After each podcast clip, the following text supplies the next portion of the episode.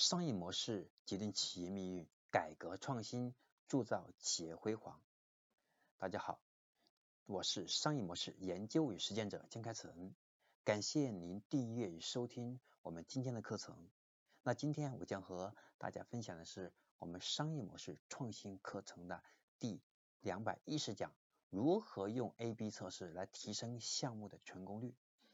在这一讲当中，我会跟大家分享两个部分，第一个部分。什么是 A/B 测试，以及如何用在项目当中？第二，在用 A/B 测试过程当中，我们常犯的六个错误，或者说我们叫六个经典的问题，来引发我们的 A/B 测试的深度认识。好，我们再进入的第一个部分，什么是 A/B 测试，以及如何用在项目当中？那么 A/B 测试测试呢？简单来说，就是我们对同一个产品、同一个项目。来制定两个方案，通过我们的记录用户的使用情况，通过结构化的数据来分析相关指标，从而得出更符合预期设计目标的方案，最终得出我们全部数据、我们全部的目标都能够达成的最佳的可行方案。所以在这里呢，所谓的 A/B 测试就是我们要有 B 计划。那么具体怎么理解？比如说，今天我们想做一个用户的增长实验，那我们用户的增长实验，我们有两种设计路径。第一种呢，是以我们的短视频为中心，对吧？啊，以短视频平台。第二个就是呢，我们想做私域流量，做用户自动裂变。一个是以平台的流量做投放为中心，一个是私域裂变为核心。我们想快速的去找到哪种路径是最快的。OK，这个时候我们就可以把两种路径当中，我们做测试，我们就能测试出来这两个当中哪一个是最符合我们的预期的，我们就选择哪一种方案来做最终的执行方案。这就是我们叫 A/B 测试的应用。所以在这里特别好理解哈，因为我本人比较喜欢 B 计划，也就是做任何事情都要有个备用方案。比如说我们今天做一个产品。那么我们这个产品，我们原计划想定价九十九块钱，或者是一百零九块钱，那到底我们九十九还一百零九合适呢？如果九十九，我们只有可能只有十块钱的毛利润，对吧？那么如果一百零九呢，那就是二十。那么十块钱的毛利，我们可能能做的营销空间就很小，那么二十空间很大。但反过来说，那么九十九。它的价格低，应该说我们的销量会更好。一百零九销量可能会小一点，但它两两个数据，这两个价格到底哪个是最靠谱的？我们要进行测试。对于项目说也是一样，我们现在既想去开发一个小程序的项目，我们又想去做一个，对吧？又想做一个 app，开发一个 app，我们现在。两个到底做哪一个？我们有同时有两个项目去并行，但只能选择一个的情况下，我们应该选哪一个？按这种 A B A B 测试的思路去找到哪种最靠谱。也就是我们不能完全按照经验和过去的我们的这种主观判断来最终决定，而是要靠测试出来真实的结果来判断。这就是我们 A/B 测试。那么在 A/B 测试的过程当中呢，我们常犯的六个错误或者六个问题呢，第一个问题是，我们要去思考怎么划分人群，是随机划分还是依据什么流程来确保人群的合理性？所以我们经常犯的错误呢，就是按照过去的经验来判断。那么这是很大的一个问题。那我们应该是要设定一个原则，这个原则。应该是要有具体的指标的，而不能完全靠经验。第二个就是我们实验结果出来了，我怎么判断这个结果可不可信？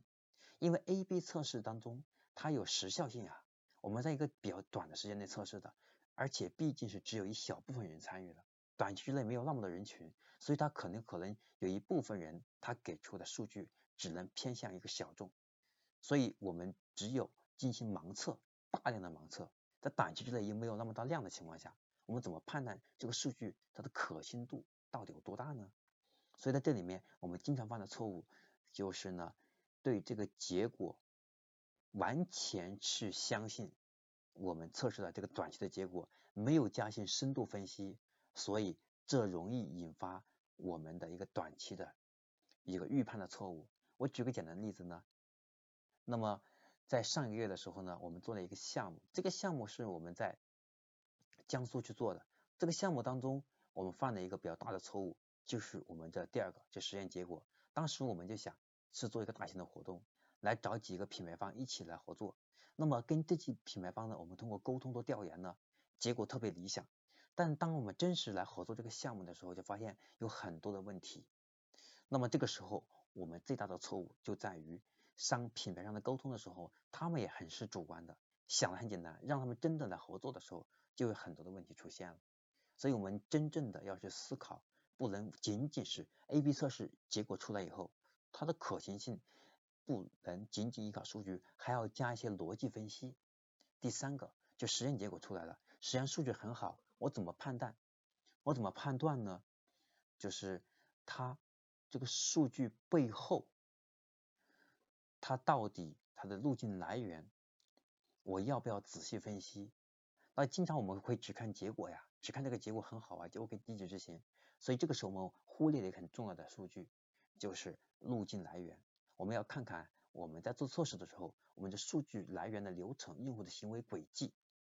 所以这样的话，我们就可以更好的去判断我们的数据背后的底层逻辑，我们的测试才能更加有效。第四个就是呢，我们的数据不好，我的项目要不要放弃？要不要进行二次测试？所以我们大部分人呢，测试一次就结束了。而且一次可能就两三天，我们经常做 A/B 测试，靠人要去测试，根据不同用户群体，还要通过我不同的方式来测试，才能得出哪种是最靠谱的，好，对吧？这是我们第四个。第五个呢，就是我们要通过多个维度，而不是单个维度。我们经常的测试的时候呢，只看一个指标，比如用户愿不愿意付费或者转化率，而忽略了我们的流量的增长成本。第六个就是我们实验出来了，但是呢，A/B 测试当中总结的两个都不靠谱，但是又不知道这两个到底如何进行新的测试设计，对吧？那么这里面呢，我们经常会犯的一个错误在哪里呢？就是对这两个数据测试结果，如果的相差不大的情况下，我们认为两个都可都可靠，我们会通过主观的判断。数据更好那一个，然后呢，或者我们认为哪个更好，按照自己意愿的判断出来了。所以这里面我们需要注意的一个问题，就是当实验结果出来以后，我们可以尝试的去找我们种子用户深度聊一下，也有可能因为我们在做测试的时候，可能会用一些营销的方式，用户是因为营销的激励才参与的，所以它就会出现一些问题。这是我们在做 A/B 测试常会出现的一些问题。所以呢。所以在这六个问题当中，我们想一想，你有没有犯过？如果没有犯更好，如果犯了，我们就要想好如何去规避。这是我们今天第两百一十讲要讲的，如何使用好我们 A/B 测试来快速提升我们的项目的成功率或者产品的成功率呢？这就是我们今天分享的内容，主要两个部分，一个是如何去使用，一第二个是常犯的六个错误或者六个问题，我们如何去规避。OK，今天我第两百一十讲的课程内容就讲到这里，感谢您的收听订阅，希望你能够把我们今天的课程分享给更多的朋友，分享到你的微信朋友圈、微信群，让更多的朋友因为你的分享而获得更好的知识的积累，让他可以更好的提升认知，他的认知深度。那下一讲呢，我将和大家分享的是我们第两百一十一讲。将会分享一个案例，是什么案例？是拼多多。我们的主题是拼多多为何要布局最初一公里？我是商业模式研究与实践者江开成，感谢您的订阅与学习。我们下一堂课程再见。